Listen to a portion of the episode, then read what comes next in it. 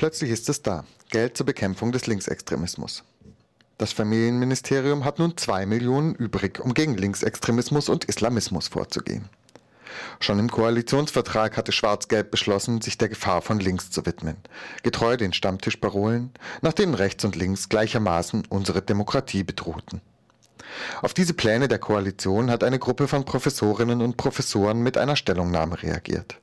Es sei undenkbar, die ohnehin zu geringen Gelder zur Rechtsextremismusbekämpfung jetzt auch noch aufzusplitten. Zu den Unterzeichnerinnen dieser Stellungnahme gehörte Albert Scher, Professor für Soziologie an der Pädagogischen Hochschule Freiburg. Wir befragten ihn nach dem Sinn dieses neuen Programms gegen Linksextremismus.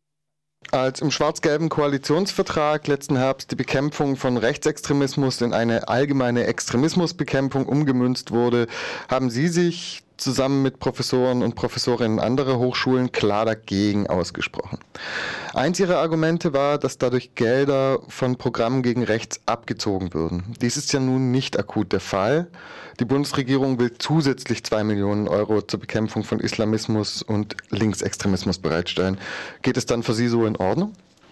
Nee, das geht deshalb nicht in Ordnung, weil man natürlich die gute Frage stellen könnte, ob diese zwei Millionen nicht auch sinnvollerweise für weitere Maßnahmen und Programme gegen Rechtsextremismus auszugeben wären. Es ist ja nicht so, dass die möglichen Maßnahmen gegen Rechtsextremismus ausreichend finanziert werden oder überfinanziert werden. Äh, bislang wurde ja quasi immer die finanzielle Begrenzung äh, mit dem Argument geführt, es ist nicht mehr Geld da und wenn es mehr Geld da ist, ist ja die Frage noch nicht beantwortet, wofür das sinnvoll einzusetzen wäre. Es gibt eine uralte Forderung aus dem ganzen wissenschaftlichen Kontext, der sagt, diese Maßnahmen gegen Rechtsextremismus brauchen stabilere Strukturen. Also es muss einen Weg geben, weg von einer immer wieder erneuten zeitlichen Befristung von Projekteförderung und es braucht einen Aufbau von stabilen Strukturen, auch von übergreifenden Strukturen, die für eine Qualifizierung, Weiterentwicklung der Programme und Maßnahmen geeignet sind. Äh, und das wäre, glaube ich, der zentrale Impuls, zum Beispiel eine Zentralstelle zu schaffen, die stärker die Weiterentwicklung äh, und die Selbstkontrolle der Programme auch organisiert, managt und überprüft. Ja, die Bundesregierung und auch Große Teile der Presse konstatieren ja jetzt eine Zunahme linksextremer Gewalt. Ich frage jetzt mal provokativ, ist es denn da nicht sinnvoll, gegenzusteuern? Also was die konstatieren können, ist in bestimmten Städten, ich glaube vor allem Berlin und Hamburg, äh, ein Phänomen von Gewalt gegen Sachen, sage ich das mal sehr, sehr deutlich und bewusst, äh, dass man irgendwie der linksextremen Szene zuordnet. Ähm, was das genau ist, ist erstmal so mal zu prüfen. Und zweitens hat es ja nun überhaupt nicht den Charakter einer flächendeckenden Gewalt und schon gar nicht gegen Personen. Und das ist der entscheidende Unterschied zum Rechtsextremismusproblem. Sie sprechen in Ihrer Stellungnahme vom Herbst von Denkschablonen des Kalten Krieges, die sich im Koalitionsvertrag mhm. widerspiegeln würden. Mhm. Wie ist denn das zu verstehen? Das Argument ist, glaube ich, relativ äh, deutlich der Punkt, der Punkt ist ja, dass dieser Extremismusbegriff in seiner Tradition versucht, quasi die demokratische Mitte der Gesellschaft äh, gegen die die Demokratie bedrohliche Linke und Rechte abzugrenzen. Äh, das kommt quasi aus einer alten antikommunistischen Perspektive, eben darum der Bezug zum Kalten Krieg und hatte ja dann in der Nachkriegszeit, weil in den 70er Jahren über die Berufsverbote äh, auch ganz klar den, die, den, Versuch in sich, quasi Demokratie gegen links abzugrenzen. Äh, das unterstellt ja aber sozusagen, das ist das, das Hintergrundproblem, dass es sowas gibt wie eine demokratische Mitte, die sich eindeutig gegen links und rechts äh, abgrenzen lässt. Und das ist ja, wenn man die, die, die Entwicklung der bundesdeutschen Linken sich anguckt, äh, keine realistische Hintergrundfigur. Also wir haben es da nicht zu tun quasi mit einem einflussreichen, stalinistisch orientierten Linken, die quasi antidemokratisch wäre und einer quasi genauso antidemokratischen Rechten, sondern wir haben eine ganz klar antidemokratisch, rassistisch konturierte Rechte und haben eine Linke, die sich jedenfalls doch überwiegend ganz klar demokratisch definiert. Mhm. Vielleicht nicht in dem gleichen Demokratieverständnis, wie es äh, von der Bundesregierung. Nee, natürlich nicht im gleichen, aber der, der, der Pointe, die Pointe ist doch, dass die, der dominante Trend in der Linken ist quasi ein, ein, konsequenteres, basisdemokratisches, radikaleres Demokratieverständnis. Also es geht um eine, eine Aus, Ausweitung und Vertiefung demokratischer Orientierung und nicht um antidemokratische Orientierung. Viel kontinuierliche Arbeit gegen Rechtsextremismus kommt ja auch aus einer dezidierten linken, linksradikalen Szene, ja, also das, was bei Antifa genannt wird.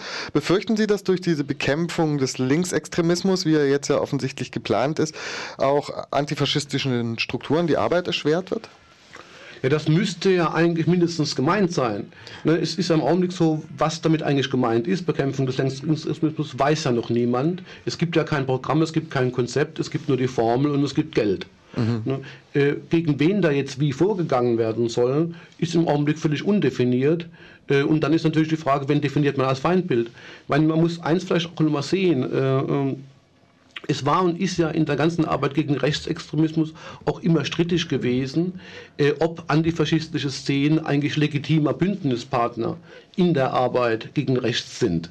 Das war in Thüringen zum Beispiel eine ziemlich starke Debatte um die Frage, könnten Leute, die aus der Antifa-Tradition kommen, denn auf einmal als Sozialarbeiterpädagogen in Programmen gegen Rechts äh, aktiv werden? Und da gab es immer Verwerfungen, Konfliktlinien. Und die Gefahr ist natürlich ganz eindeutig die, dass man nun in dieser Verschiebung sagt, naja, es gibt nicht ein Bündnis sozusagen von Christdemokraten, Sozialdemokraten, Autonomen und anderen gegen rechts, sondern dass man quasi da eine Grenze nach links zieht und sagt, die dürfen da nicht mehr vorbei sein. Also oder müssen sich irgendwie dann potenziell selbst bekämpfen.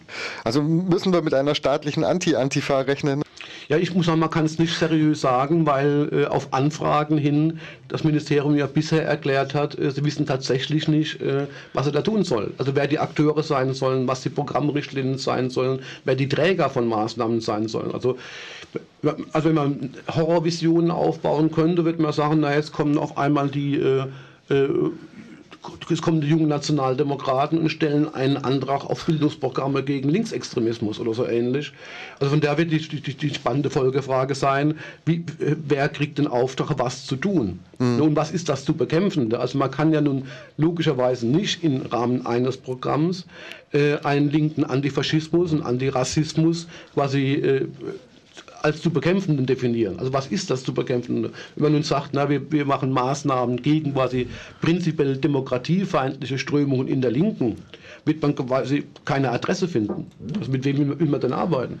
Also ich kann mir im Augenblick nie mehr, also weder ernsthaft vorstellen, wer die Zielgruppe sein soll, noch wer diejenigen sein sollen, äh, die da irgendwie aktiv werden. Wo wäre so ein irgendwie bedrohlicher Linksextremismus denn tatsächlich irgendwie flächendeckend identifizierbar? Also von da ist das erstmal in der Tat eine ideologische Denkschablone, die es der, der, der, CDU und der FDP erlaubt, sozusagen sich als die wahren Sachhalter der Demokratie zu inszenieren und die mit sehr diffusen Feindbildszenarien operiert und das die letzten Jahre ja immer auch schon getan hat. Also man, es gibt ja Bundesländer, Sachsen ist ein Beispiel, die seit Jahren schon sagen, äh, äh die, unsere Maßnahmen müssen Linksextremismus, Ausländer Extremismus und Rechtsextremismus gleichermaßen abdecken. Äh, und es ist mir empirisch überhaupt nicht greifbar, wo denn in Sachsen zum Beispiel das Problem mit dem Linksextremismus wäre. Dass es da ein Problem mit dem Rechtsextremismus gibt, das kann man relativ gut beschreiben. Und da ist es ein fiktiver Feind, gegen den man sich positioniert und der natürlich immer in der, auch die Funktion hat, so etwas wie eine Verschiebung der politischen Landschaft herbeizuführen. Also es geht aus meiner Sicht ganz stark um eine symbolische Politik auch, die linke Position aus dem Spektrum der Demokratie demokratisch legitimen Positionen rausdefinieren will. Okay, also so ein, so ein Rechtsruck im gesellschaftlichen Diskurs, was noch als demokratisch zu gelten ja, hat. Ja, genau. Es ist, ein, es ist ein Diskurs, da geht es um eine Grenzziehung. Und die Grenzziehung ist die Frage, welche Positionen sind ein möglicher Teil eines demokratischen Meinungsspektrums. Und da Professor Albrecht Scheer äh, im Gespräch mit meinem Kollegen Nils Welzer. Äh, Professor Scheer ist Professor für Soziologie an der PH Freiburg.